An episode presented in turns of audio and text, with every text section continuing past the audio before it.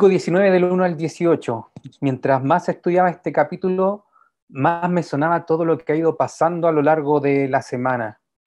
Hemos visto muchas noticias últimamente de estas mafias que se aprovechan de los extranjeros para que entren droga Chile. Hemos visto mucho chileno que se ha aprovechado de, de los extranjeros cobrándoles altas sumas de dinero para pasarlos por, por pasos no habilitados. Hemos visto mucho extranjero que también hace lo mismo.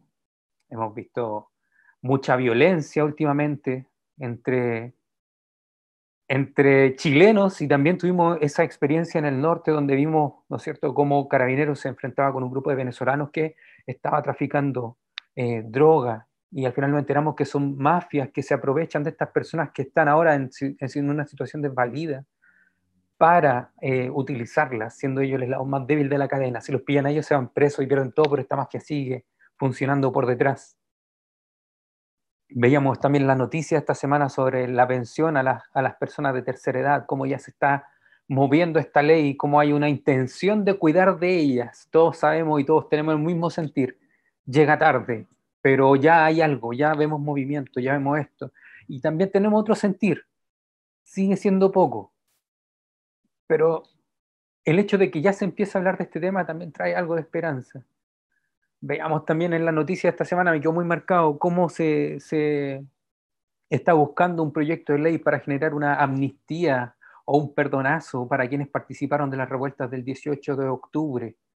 Y en esta ley se discutía entre si debía también incluirse dentro de esto a los carabineros que están siendo juzgados o no, o no se les debía incluir a ellos. Si se debía incluir a las personas que habían hecho eh, saqueos o no se les debía incluir porque era, se debía considerar parte de la protesta también. Y así diferentes cosas, como gente de los locales que estaban ahí cerca eh, reclamaban porque finalmente ellos se habían visto afectados con todo esto, habían perdido mucho dinero, habían perdido sus locales, habían perdido sus fuentes de trabajo y veían que la justicia no operaba. Mientras más estudiaba este, esta parte de este capítulo, más veía la palabra del Señor eh, amonestando y me daba cuenta de cuánto la necesitamos, no solo como iglesia, sino que ojalá como sociedad. Pero también llegó un momento en que salí de las noticias solo esta semana, me puse a ver como el panorama general de los últimos años y me doy cuenta de que estas injusticias que podemos ver eh, están presentes en nuestra sociedad desde siempre. Hay una falta de amor increíble en nuestra sociedad. Y hoy día precisamente el texto que vamos a tratar vemos cómo Dios nos enseña a amar. El sermón de hoy tiene por título, si es que usted quiere tomar apuntes, Nuestra santidad proviene de Dios y se manifiesta en el amor a Dios y en el amor a nuestro prójimo. Nuestra santidad proviene de Dios y se manifiesta en el amor a Dios y en el amor a nuestro prójimo. Y vamos a estar viendo tres puntos que son precisamente estas tres cosas. La primera es que nuestra santidad proviene de Dios. El segundo punto que vamos a ver es que se manifieste en el amor a Dios. Y el tercero es que se manifieste en el amor a nuestro prójimo. Les invito a que me puedan acompañar con, con su Biblia. Vamos a ir viendo algunos versículos.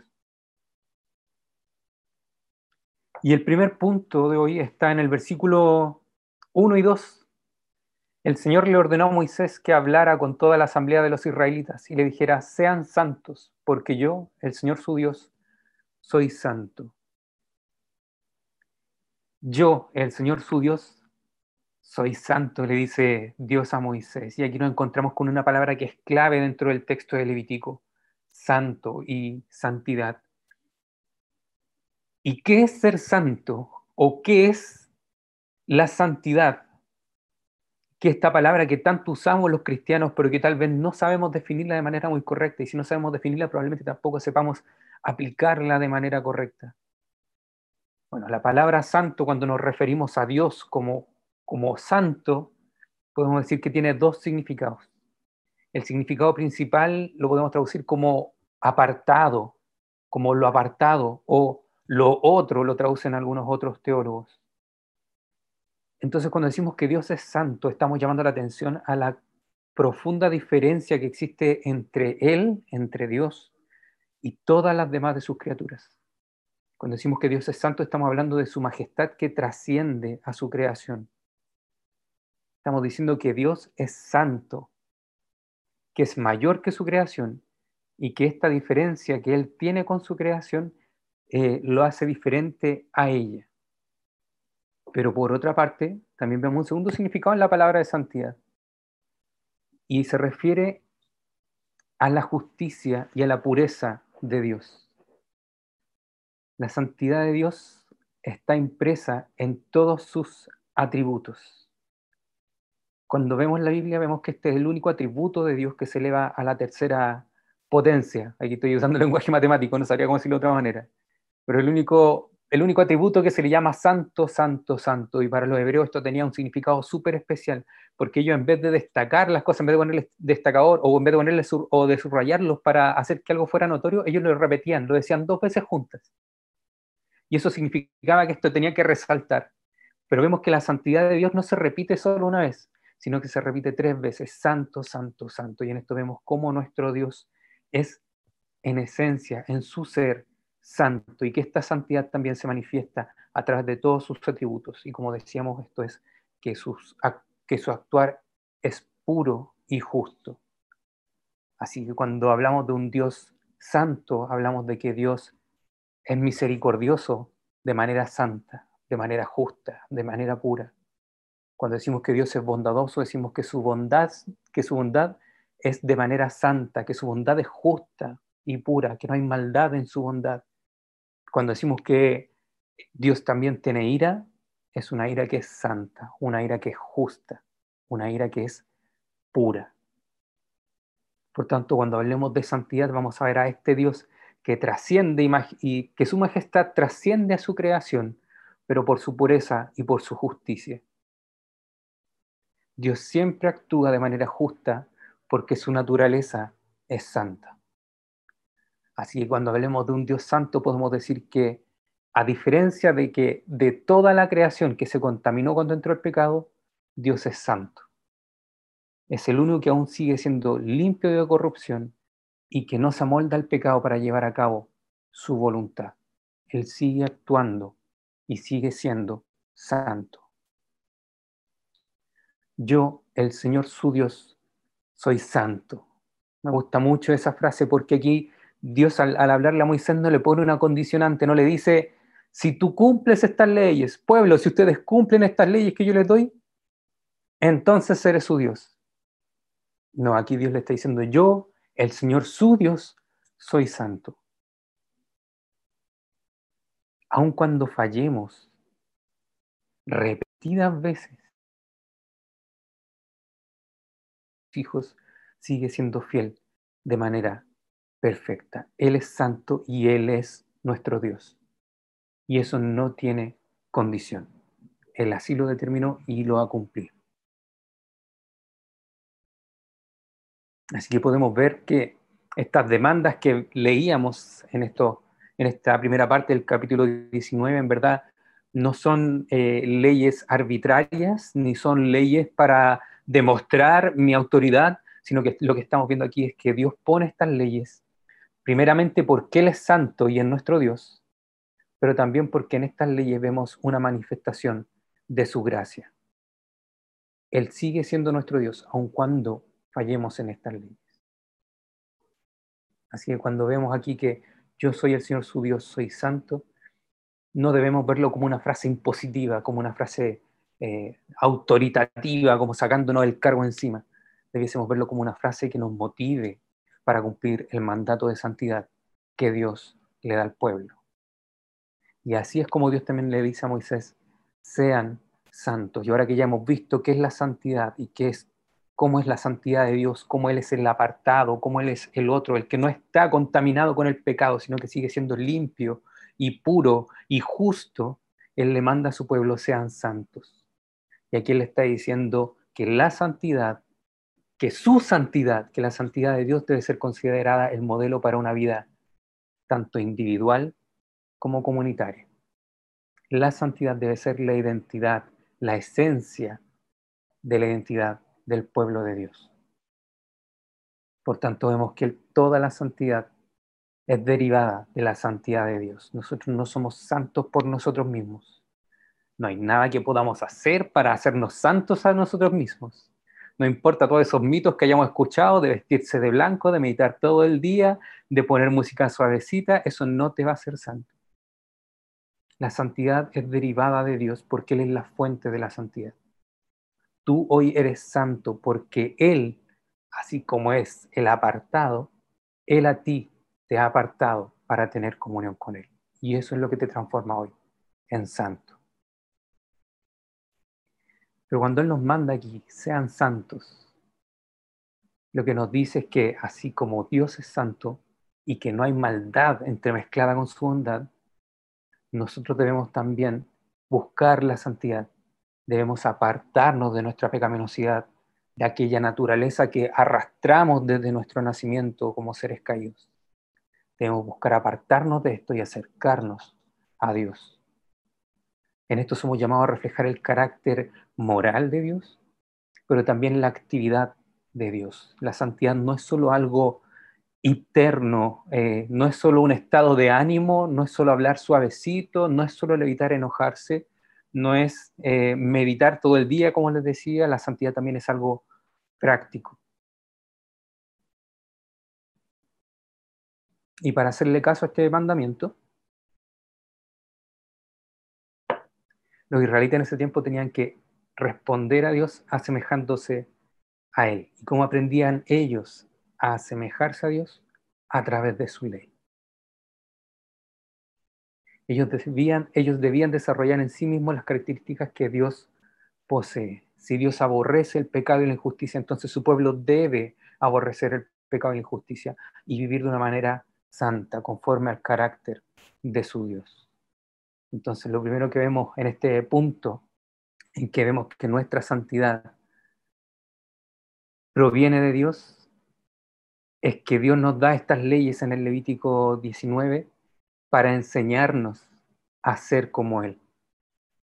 Tiene aquí un factor pedagógico súper fuerte y contrario a lo que generalmente pensamos, porque aquí en, en Chile por lo menos siempre se entiende que uno aprende estudiando y después va a aplicar las cosas. Aquí Dios lo hace al revés. Aquí Dios les dice, vivan de esta manera y entonces van a aprender lo que es la santidad y aprender a parecerse a mí. Y eso es súper importante para nosotros porque debemos dejar de ver el amor y la santidad como sentimientos internos que debo sentir primero para después llevarlos a cabo. No, aquí Dios te está mandando, sean santos. Vivan de esta manera. Si sabes que esto es lo correcto, esfuérzate por vivir así. Y entonces vas a aprender a amar. Y entonces vas a aprender a vivir en santidad.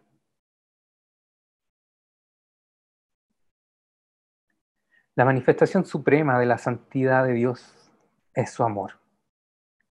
Cuando Dios actúa para salvarnos, es con el fin de mostrar su santidad delante de todos los pueblos. Y vemos aquí la santidad de Dios aplicada porque Él no nos paga conforme a nuestro pecado. Si nosotros hemos obrado mal, Dios no obra mal contra nosotros de vuelta, como es la lógica del mundo. Vemos su santidad en su amor, aquí aplicada, aun cuando nosotros hemos fallado reiteradas veces, Él se acerca a nosotros para darnos perdón y vida nueva. ¿Habían pensado de esa manera? ¿Habían visto la santidad así? ¿Cuántas veces le hemos fallado a Dios? ¿Cuántas veces le hemos dado la espalda? ¿Cuántas veces hemos renegado contra Él? ¿Cuántas veces hemos deseado que ojalá, Señor, tú no existieras? ¿Cuántas veces hemos querido ser nosotros los dueños y amos de nuestra vida y llevarla conforme a lo que nosotros consideramos bueno y justo? y no conforme a lo que Dios establece.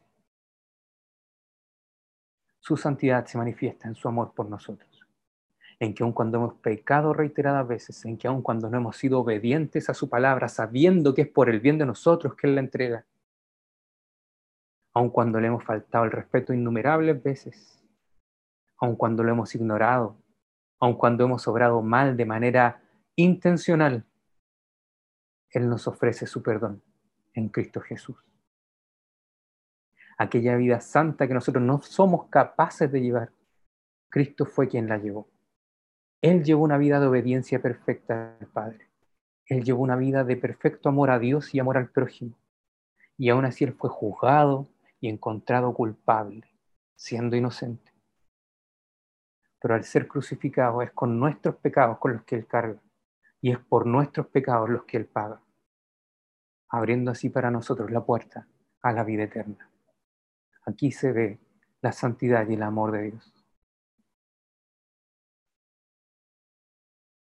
Y lo podremos vivir. A lo mejor ahora todavía nos cuesta, todavía es una lucha para nosotros esto de ser santos, porque nuestro Dios es santo. Pero llegará el día en que podamos vivir de manera santa. Cuando Cristo vuelva, cuando resucitemos, cuando habitemos finalmente con Cristo en comunión con Dios, entonces podremos llevar una vida de verdadera santidad, de verdadero amor, de verdadera justicia. Por el momento, sabemos que Dios nos ama y que nos manda a ser santos por nuestro propio bien. Qué maravilloso, ¿no? ¿No les parece bacán eso?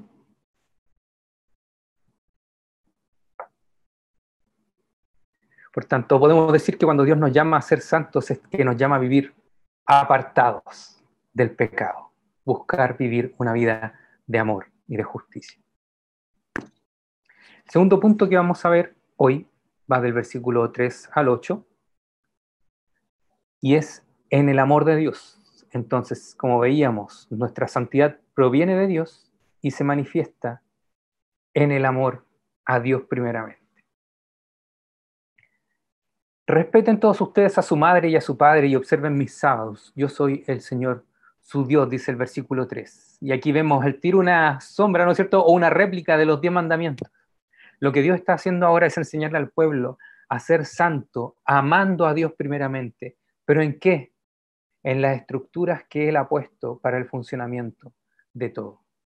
Cuando Él llama a respetar a su madre y a su padre, debemos recordar que esto es en el año 1600 a.C. aproximadamente, y la, y la base de la sociedad, a mí todavía me enseñaban esto cuando era niño, era la familia.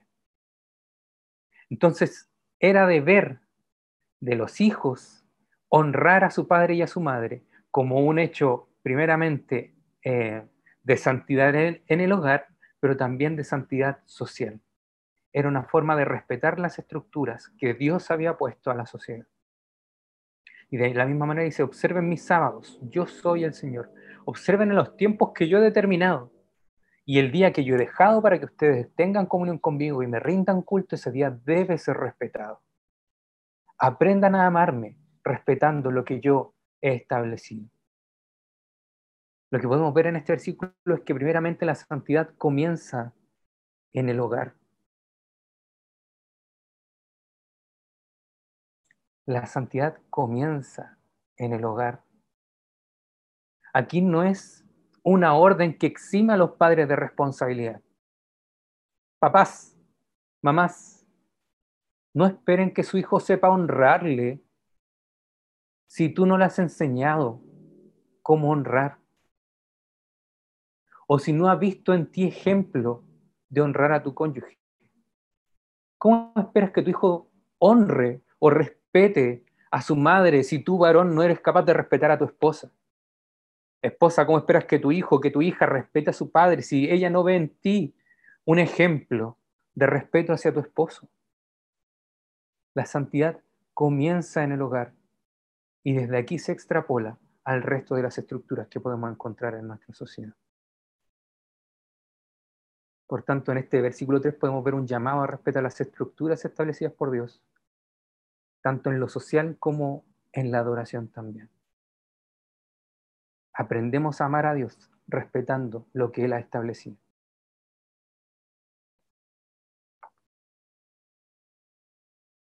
¿Cómo está ahí, papaces, mamaces, el tema de, de enseñar a sus hijos a honrar?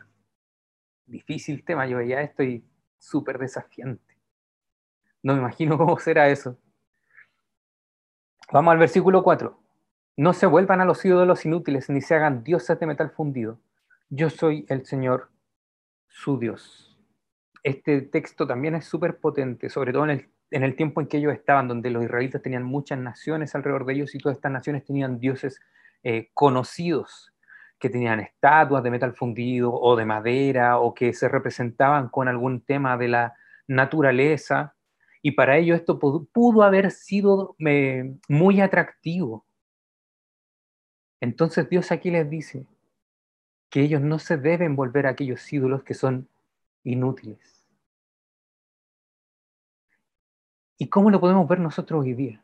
Podemos decir que un ídolo es todo aquello que ocupa el lugar que les corresponde a Dios. A lo mejor hoy día ya no nos arrodillamos delante de una estatuilla de metal, pero cómo nos arrepentimos eh, ante nuestras deudas, tal vez.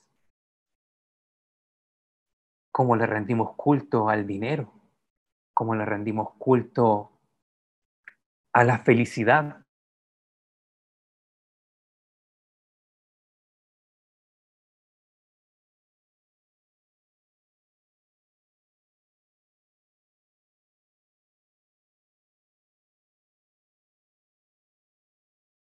que le corresponde a Dios. Dios aquí le está mandando al pueblo, no dejes que nada ocupe mi lugar. No busques intimidad con otras cosas. Yo soy tu Dios y solo conmigo debes vivir en intimidad. Conóceme a mí y aprende a amarme a mí. No te conformes con esas cosas. Yo soy tu Dios. Vamos al versículo 5 al 8. Cuando le ofrezcan al Señor un sacrificio de comunión, háganlo de tal manera que el Señor lo acepte de buen grado. Cómanselo, al, cómanselo el día en que lo sacrifiquen o al día siguiente. Lo que sobra para el tercer día deberán quemarlo.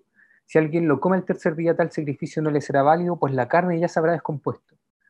Cuando lo, cualquiera que lo coma sufrirá las consecuencias de su pecado por profanar lo que ha sido consagrado al Señor. Tal persona será eliminada de su pueblo. Y aquí Dios le está diciendo eh, a su pueblo, tanto a las israelitas de este tiempo como a nosotros hoy, que no nos corresponde a nosotros considerar si lo que Dios ha mandado es verdad o no.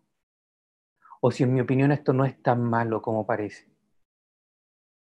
Aquí es Dios diciéndoles, no dejes que tu imaginación reemplace nuestra real comunión conóceme y confía en que lo que te he mandado lo he hecho por tu bien y por amor a ti.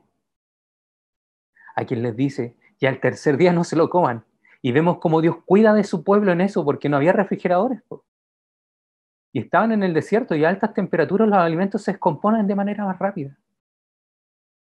Confía en que lo que te he mandado lo he hecho por tu bien y por amor a ti. Eso es lo que Dios nos está mandando aquí. Dios nos está diciendo que nuestra relación no se base en supersticiones, como podríamos ver el día de hoy, creyendo que si tengo mi Biblia abierta dentro de la casa, entonces mi casa está protegida. No. No es así como tienes comunión conmigo, dice el Señor. Conóceme, búscame y obedéceme porque lo que te he mandado lo he hecho por amor a ti para cuidarte. Tampoco debemos dejar que nuestra comunión con Dios se, se se base en conjeturas humanas. Si Dios, eh, al que madruga, Dios lo ayuda, ah, entonces voy a madrugar todos los días. Estoy haciendo un ejemplo súper absurdo, pero esto lo podemos ver en muchas, muchas cosas. Gente que dice, no, pero si yo no hago mal, entonces Dios eh, no me puede pagar mal. Porque el Diosito, Diosito bendice al que hace las cosas bien. Ese tipo de conjeturas humanas está muy presente hoy día en nuestra sociedad. Y lamentablemente en nuestra iglesia, sin darnos cuenta, también puede estar presente. Dios te está diciendo, no bases nuestra relación, nuestra comunión, nuestra intimidad, ni en supersticiones, ni en tus propias conjeturas, sino en lo que yo te he revelado de mí. Ámame, conóceme y ámame. Y en este segundo punto vemos cómo Dios promueve la santidad interior de su pueblo con disciplinas concretas para su vida diaria. Vemos como Dios no le dice, aprendan a amarme y después lleven esto a cabo. No, Dios les dice, cabros, lleven esto a cabo y van a aprender a amarme. En primera de Pedro, capítulo 1, el 14 al 16, eh, el autor dice, como hijos obedientes, no se amolden a los malos deseos que tenían antes, cuando vivían en la ignorancia. Más bien sean ustedes santos en todo lo que hagan, como también es santo quien los llamó. Cuando nosotros aprendemos a amar a Dios, crecemos en santidad, así como nuestro Dios es santo. ¿Cómo va nuestra búsqueda de santidad con respecto al Señor? ¿Cómo va nuestra obediencia a su palabra? ¿Cómo va nuestra intención de conocerle? ¿Cómo van nuestros tiempos dedicados durante nuestro día? ¿Estoy realmente dependiendo de Él? ¿Estoy buscando que mi vida sea para Él? ¿Estoy realmente dejando que Él, a través de su Santo Espíritu, me guíe en el día a día? ¿O sigo creyendo que porque pido la bendición antes de almorzar, con eso basta, estoy en intimidad y en comunión con Dios? Seamos realmente críticos de esto.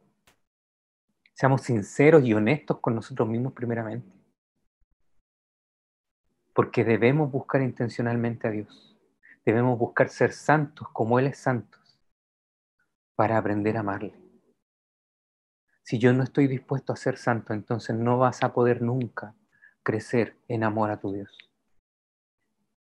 Amor y santidad van de la mano. No pueden ser llevados de manera independiente. Vamos al tercer punto. Nuestra santidad proviene de Dios, será el primero, se manifiesta en el amor a Dios. Y el tercer punto, en el amor a nuestro prójimo. Veamos los versículos 9 y 10. Cuando llegue el tiempo de la cosecha, no siguen hasta el último rincón de sus campos, ni recojan todas las espigas que allí queden. No rebusquen hasta el último racimo de sus viñas, ni recojan las uvas que se hayan caído. Déjenlas para los pobres y los extranjeros. Yo soy el Señor su Dios. Aquí Dios le estaba mandando a ellos a que en el tiempo de la, siega el dueño del campo debía dejar un poquito, ¿no es cierto? Debía dejar las orillas para que la gente que es pobre o para el extranjero que estaba pasando necesidad pudieran acercarse y ellos mismos cosechar de ahí y ser sustentados a través de esto. Aquí Dios nos está dando una lista completa, no es que solamente esto ah, es lo que debe cumplir, sino que aquí Dios está poniendo esto del campo y de la viña a modo de ejemplo, para que también quien tuviera otro, otra plantación tal vez pudiera también hacer lo mismo. Y aquí es súper importante porque Dios le está enseñando al pueblo ahora a amar a su prójimo. Y les dice que el pobre también debe ser considerado un hermano o una hermana. Y entonces debe ser tratado a esa altura. No se le puede mirar en menos. Y vemos a lo largo de la Biblia que Dios siempre tiene una preocupación especial por el necesitado. Y en esto Él manda a su pueblo que brinde ayuda, que provisione, que de alguna manera busque sustentar a quienes están pasando dificultades y momentos difíciles. Así que lo primero que podemos ver en esto es que los bienes que llegamos a tener, Dios los da para que los usemos en beneficio de nuestros hermanos. Esa también es una forma de santidad y nos lleva a amar a nuestro prójimo. Y cuando estudiaba esto, pensaba en el sueldo, como muchas veces nos programamos con nuestro sueldo completito. Si ganamos 300 mil, los 300 mil los programamos. No importa que a lo mejor hubiéramos tenido la oportunidad de ahorrar 100 mil. No, si, me sobran 100 mil, lo, ay, busco en qué gastarlos. Qué rara esa forma de pensar. Qué poco santa y qué poco muestra de amor a nuestro prójimo. Saca cuentas con tu sueldo y date cuenta cuánto realmente necesitas para vivir y cuánto de tu sueldo lo estás gastando tal vez en puras tonteras. Y aún más si te sobra y te esfuerzas o buscas en qué gastarlo, estás errado. Estamos errados. Que nuestro sueldo no lo proyectemos para gastarlo completo. Esto lo veo como una aplicación súper práctica. Si de verdad tenemos la oportunidad de ayudar al que está pasando necesidad, entonces destinemos una parte de nuestros ingresos para eso. para ofrendarlo a quien está pasando necesidad, para comprar mercadería y ojalá poder ayudar con una canasta a nuestro hermano. Para pagarle la cuenta a mi hermano o ayudarle tal vez con alguna necesidad que tenga, con algún remedio, con algún examen médico.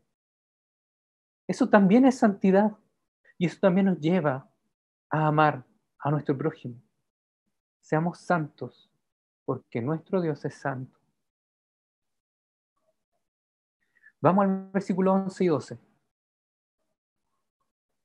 No roben, no mientan, no engañen a su prójimo. No juren en mi nombre solo por jurar, ni profanen el nombre de su Dios. Yo soy el Señor. Así como antes nos decía, preocúpense del que está pasando necesidad, ahora Dios también nos dice, no se aprovechen de su prójimo. Aquí esto de no roben, no mientan, no engañen a su prójimo es una prohibición contra el uso del engaño en ese tiempo probablemente era para tomar posesión de la propiedad de otra persona, pero hoy día también lo podemos usar para tomar posesión de los bienes de otra persona, para tomar posesión del tiempo de otra persona. ¿Cuántas veces hemos engañado para que alguien nos acompañe en algo que en verdad no era necesario? Solo para que pase tiempo conmigo, solo para que esté conmigo porque no quiero que esté con otra persona. No debemos recurrir al engaño para abusar de nuestro prójimo no debemos recurrir a la manipulación, cosa que hoy está lamentablemente muy de moda. E incluso se está viendo prácticamente como una virtud. Saber manipular al otro, saber hacer, saber llevarlo para que haga lo que yo quiero que haga, es prácticamente hoy día una virtud. Y eso a la palabra de Dios es cerrado, porque falta de amor por tu prójimo. y a la vez jurar falsamente por el nombre de Dios como una herramienta para aprovecharse tu hermano, es profanar el nombre santo de Dios. Es asociarlo con un acto impuro, inmoral, engañoso e injusto. Y eso también es errado. Querer manipular a tu hermano en el nombre de Dios es errado. Lamentablemente eso lo podemos ver incluso hoy en muchas iglesias donde se utiliza el nombre de Dios para la manipulación de las personas. Que Dios nos cuide de eso. Vamos al versículo 13. No explotes a tu prójimo ni lo despojes de nada. No retengas el salario de tu jornalero hasta el día siguiente. En la economía de este, de este tiempo, en el Antiguo Testamento, a los trabajadores se les pagaba al final del día. Así que ellos trabajaban y recibían su salario. Ellos vivían prácticamente el día a día. Eh, así que cuando Dios aquí le exige a los empleadores a pagar los salarios al final de cada día, era para que ellos no hicieran sufrir innecesariamente a sus trabajadores, para que no cometieran actos de injusticia. En otros textos que podemos encontrar en la Biblia que hablan de lo mismo, vemos como prácticamente ante Dios esto es un acto de un robo descarado, porque finalmente el patrón lo que hace es seguir usando un dinero que ya no le pertenece. Cuando nos dice aquí el texto, no explotes a tu prójimo, esa palabra que traduce por explotar tiene la intención de oprimir, defraudar, engañar o de conseguir con engaño. Lo que está mandándonos aquí el Señor es que, es a que no nos aprovechemos de las necesidades de nuestro prójimo para sacar partido nosotros.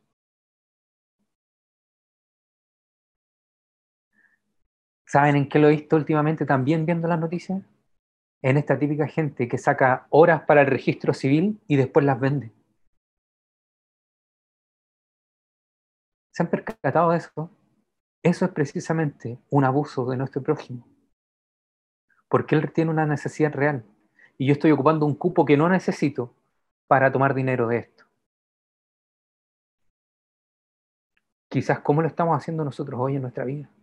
Cómo estamos explotando a nuestro prójimo, cómo lo estamos engañando o cómo estamos abusando de su necesidad para conseguir algo para nosotros.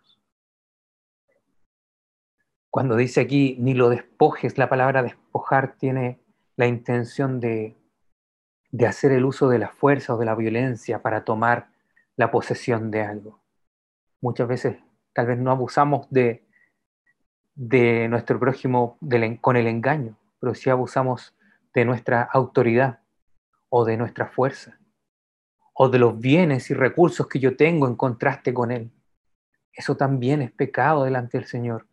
Eso también atenta contra nuestra santidad y contra nuestro amor al prójimo. Si el patrón se comprometía a pagarle al final del día, él debía hacerlo. Y en esto vemos también un llamado a que nuestros compromisos con nuestro prójimo eh, deben ser cumplidos.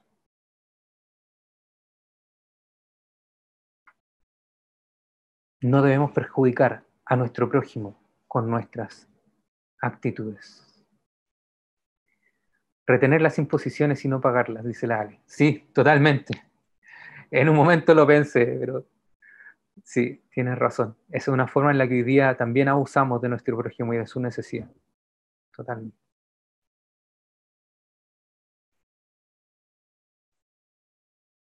Vamos al versículo 14. No, más, no, no maldigas al sordo ni le pongas tropiezos al ciego, sino teme a tu Dios. Yo soy el Señor tu Dios. Aquí yo sé que a la Jenny, a la del Cedid, les va a encantar esta parte, ellas que son educadoras diferenciales. Dios le está enseñando aquí también a amar a su prójimo, al pueblo, a vivir en santidad a través del amor al prójimo. Y es que el pueblo aquí debía aprender a expresar su reverencia hacia Dios en el respeto el uno por el otro, independiente de cuál fuera su condición. Y esto es algo que no se encuentra en ningún otro pueblo de, de ese tiempo. Por lo general, al que tenía algún defecto era motivo de burla, era alguien de quien abusar, era el bufón del pueblo, era alguien de quien todos podían hacer mofa. Pero aquí Dios les manda todo lo contrario el pueblo debía expresar su reverencia a Dios en su respeto el uno por el otro, independiente de cuál fuera su condición. Y aquí este versículo establece un principio que sin duda se extiende a las personas con otros tipos de discapacidad, como deformidades físicas, trastornos mentales, eh, dislexia, etc. Maldecir al sordo es tomar ventaja injusta de personas que no se podían defender. Al sordo le podías estar gritando en la oreja maldiciones y él no se iba a dar cuenta. Era tomar ventaja de alguien que no se podía defender porque no se daba cuenta cómo tú estabas abusando de él. Poner tropiezos al ciego es básicamente aprovecharse de una desventaja ajena y hacer burla de ello. ¿Para qué le pones tropiezos al ciego? Para ver cómo se cae y reírte. Aquí vemos cómo Dios manda a su pueblo a no hacer bullying año 1600 antes de Cristo y Dios ya, Dios ya actuando contra el bullying. Estamos muy atrasados nosotros. Dios también manda con esto a que no nos aprovechemos de las discapacidades de nuestro prójimo para cosas tan banales como reino o incluso para cosas peores. Posiblemente todos hemos sido testigos de acciones de maltrato o de burla contra gente con capacidades eh, diferentes, como ciegos, sordos u otros. Debemos temer a Dios en nuestra manera de tratarlos. Debemos de respetarlos con dignidad, pues ellos también son creación suya y ellos también son portadores de la imagen de Dios. Ser santos también implica ser cuidadosos de nuestro trato con los demás especialmente de aquella población con cualidades diferentes. Ellos también son portadores de la imagen de Dios y debemos aprender a amarlos.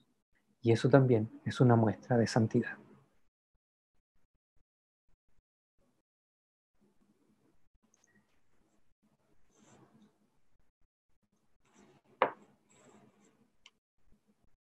Estacionarse en lugares para discapacitados, eso ya es maldad. Eso es maldad pura. Eso, esa persona tiene pura maldad en su corazón. Y voy a dejarlo ahí porque tengo un par de, calificativos para ese tipo de personas, pero no lo voy a decir. Vamos al versículo 15. No perviertas la justicia ni te muestres parcial en favor del pobre o del rico, sino juzga a todos con justicia. Aquí vemos cómo Dios, si nos ha hablado acerca de no abusar de nuestro prójimo, de tratarlos con respeto, de mantener nuestros compromisos con ellos, también nos manda ahora a actuar con justicia de manera imparcial. Dios nos dice que vivir en santidad es también no pervertir la justicia. Debemos actuar o hacer justicia de manera imparcial, sin dejarnos eh, seducir por alguno de los dos bandos. Así que Dios aquí le manda a su pueblo a no ser influenciado por la riqueza o por el poder de una persona. Y esta parte no nos duele tanto. ¿Ah? Seamos sinceros.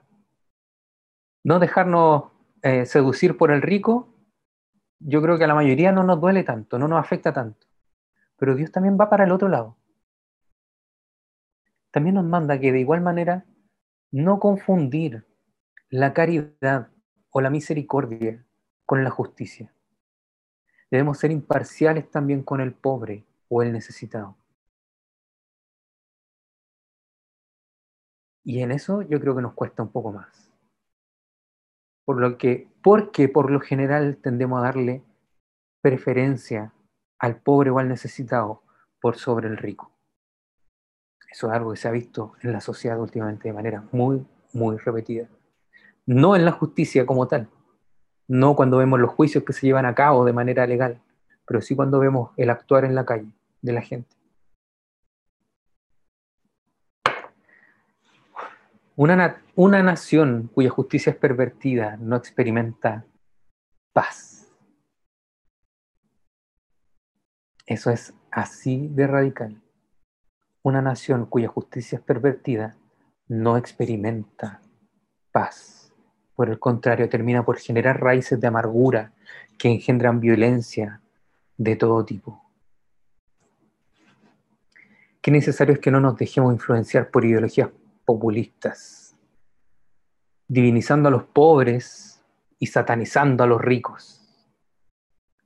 Tampoco cegándonos por el amor al dinero o a una, creciente y estable economía que lo va a arreglar todo en el mundo. Y que el que no ayuda o no piensa conforme a este tipo de economía estorba. No nuestra visión de las personas ante una falta de ser siempre imparcial. El que ha cometido una falta debe ser responsable de sus acciones. Eso también es tratar a las personas con dignidad.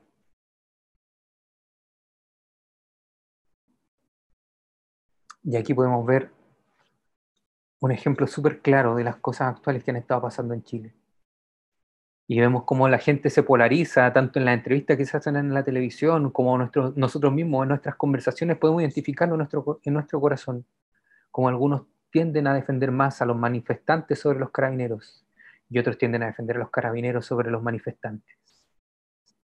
Y seamos sinceros, desde ambos bandos se cometieron abusos y ambos bandos deben ser juzgados de manera imparcial. No divinicemos a los manifestantes y satanicemos a carabineros, ni divinicemos a carabineros y satanicemos a los manifestantes. Ambos deben ser juzgados de manera imparcial. Y el hecho de que ellos sean responsables de sus acciones es tratarlos con dignidad. Y eso también es amor al prójimo. Vamos a los tres últimos versículos. No andes difundiendo calumnias entre tu pueblo, ni expongas la vida de tu prójimo con falsos testimonios. Yo soy el Señor. No alimentes odios secretos contra tu hermano, sino reprende con franqueza a tu prójimo para que no sufra las consecuencias de su pecado. No seas vengativo con tu prójimo, ni le guardes rencor. Ama a tu prójimo, ama a tu prójimo como a ti mismo. Yo soy el Señor. Y aquí nos encontramos con un tema que lamentablemente es transversal, tanto a la iglesia como a quien no es creyente nos encontramos con el tema de la calumnia y el chisme, con andar hablando a las espaldas de otro, con andar exponiendo la vida de otro. Tal vez no de manera literal, como si se hacía en ese tiempo cuando se daba un falso testimonio y alguien podía llegar a ser condenado incluso a la muerte, pero sí con la reputación de nuestro prójimo. Tanto la calumnia y el chisme tienen el potencial de dañar la reputación de las personas. Dios está prohibiendo el chisme para obtener beneficios primeramente personales, ya sean chismes por temas monetarios, por favores, o incluso por una satisfacción personal tan banal como el, el disfrutar hablar mal de otra persona. Todo eso atenta contra la santidad y atenta contra el amor al prójimo.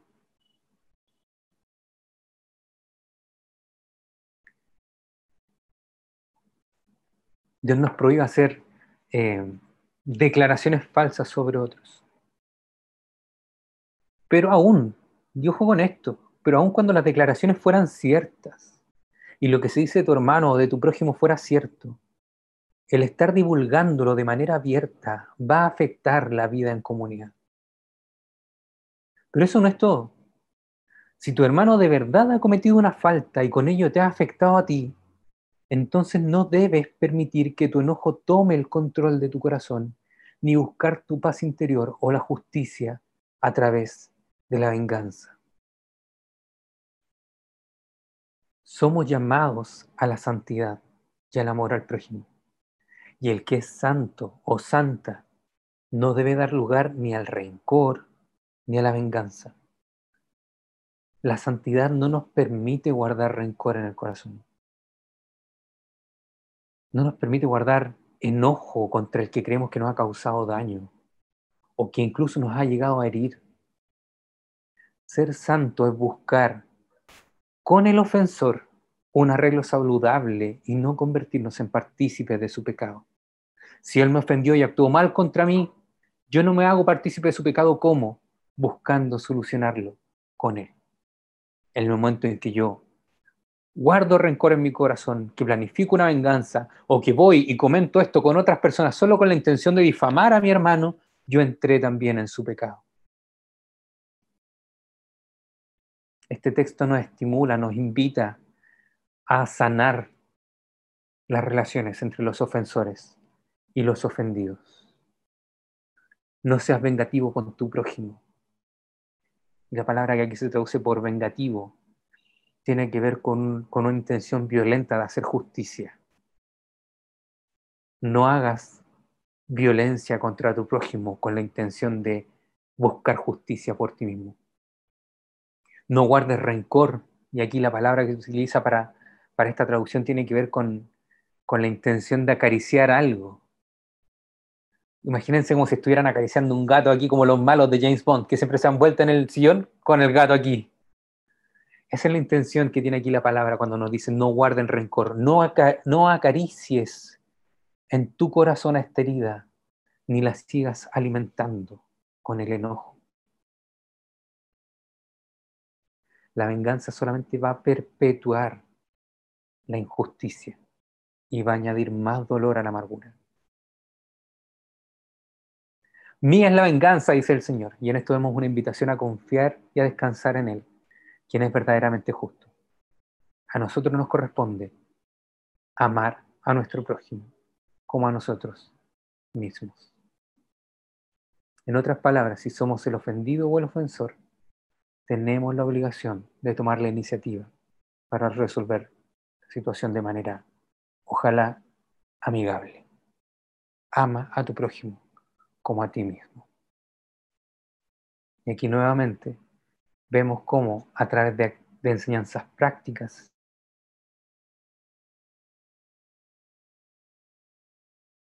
a nuestro prójimo. En los evangelios se nos cuenta que un fariseo para poner a prueba a Jesús le preguntó, Maestro, ¿cuál es el gran mandamiento de la ley? Y él le contestó, amarás al Señor tu Dios con todo tu corazón y con toda tu alma y con toda tu mente. Este es el grande y primer mandamiento. Y el segundo es semejante a este. Amarás a tu prójimo como a ti mismo.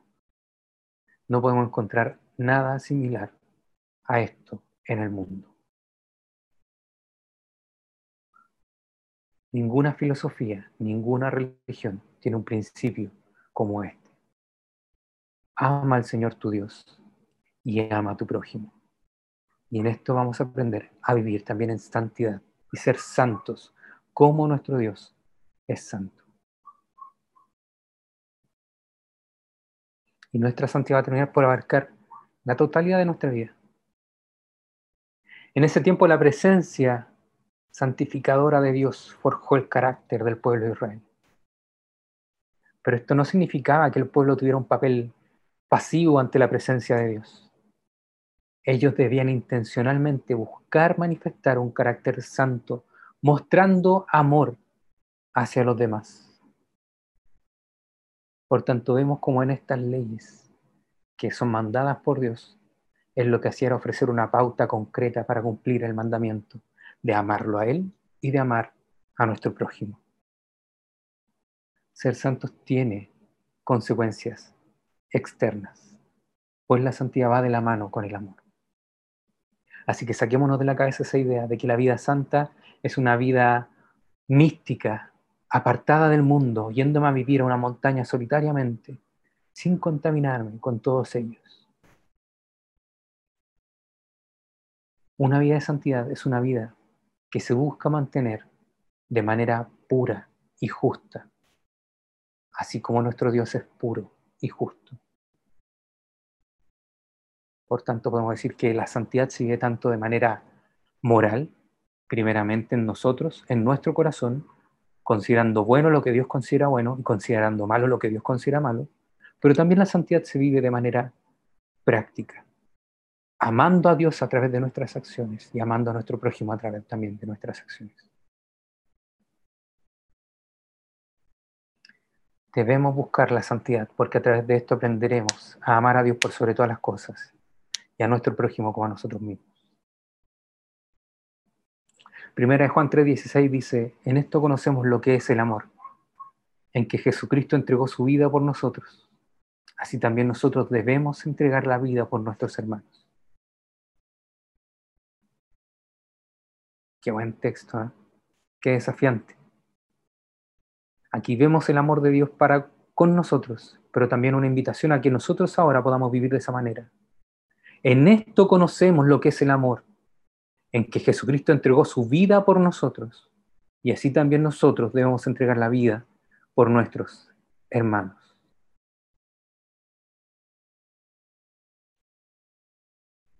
Una vida de santidad debe ser seguida por el pueblo perdonado de Dios.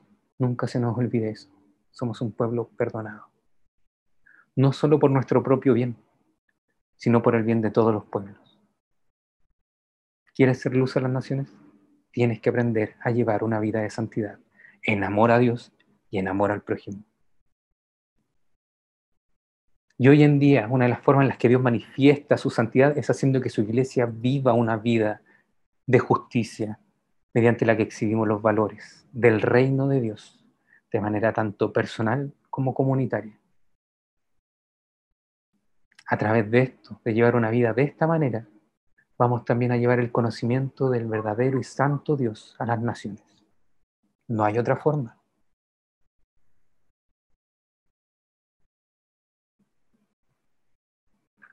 ¿Quieres dar a conocer a Dios a tu vecino? ¿Quieres dar a conocer a Dios a tus compañeros de trabajo? ¿A tu familia? Entonces ama a Dios por sobre todas las cosas y a tu prójimo como a ti mismo.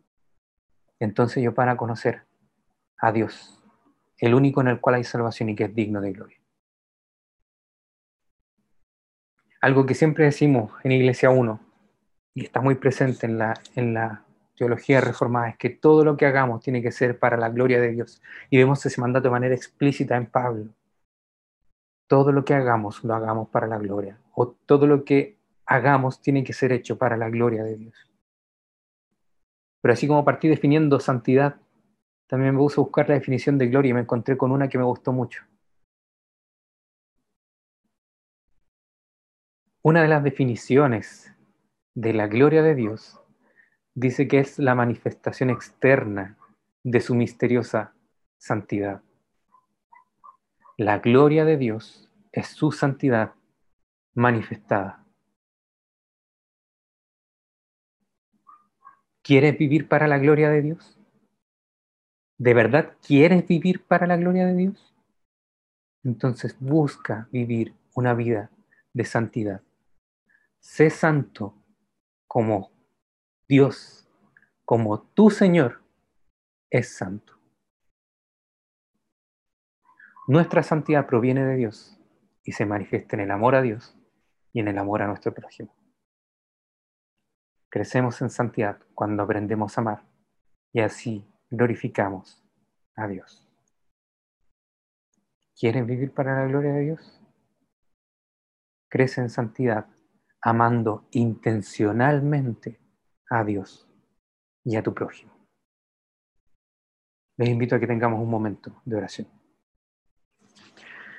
Buen Dios y Padre Celestial, te agradecemos, Señor, por tu palabra, te agradecemos por cómo tú hablas, Señor, a nuestros corazones, por cómo tú nos exhortas, Señor, por cómo nos permites conocerte más, mi Dios amado, cómo nos permites también conocernos más a nosotros, Señor, porque nos permites ver cuán pecaminosos somos, Señor, cuán errado hemos estado durante tanto tiempo.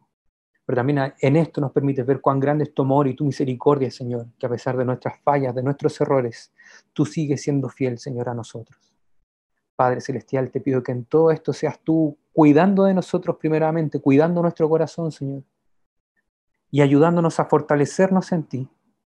Ayúdanos, mi Dios amado, a vivir vidas que busquen tu santidad. Ayúdanos a ser santos como tú eres santo, Señor. Ayúdanos a buscarte a ti, Señor, a vivir conforme a tus principios, Señor, a vivir apartados del mal de manera intencional, buscando, Señor, tu gloria, buscando, Señor, tu nombre, buscándote a ti, Ayúdanos, Señor amado, a amarte de manera intencional y a amar a nuestro prójimo de manera intencional, Señor.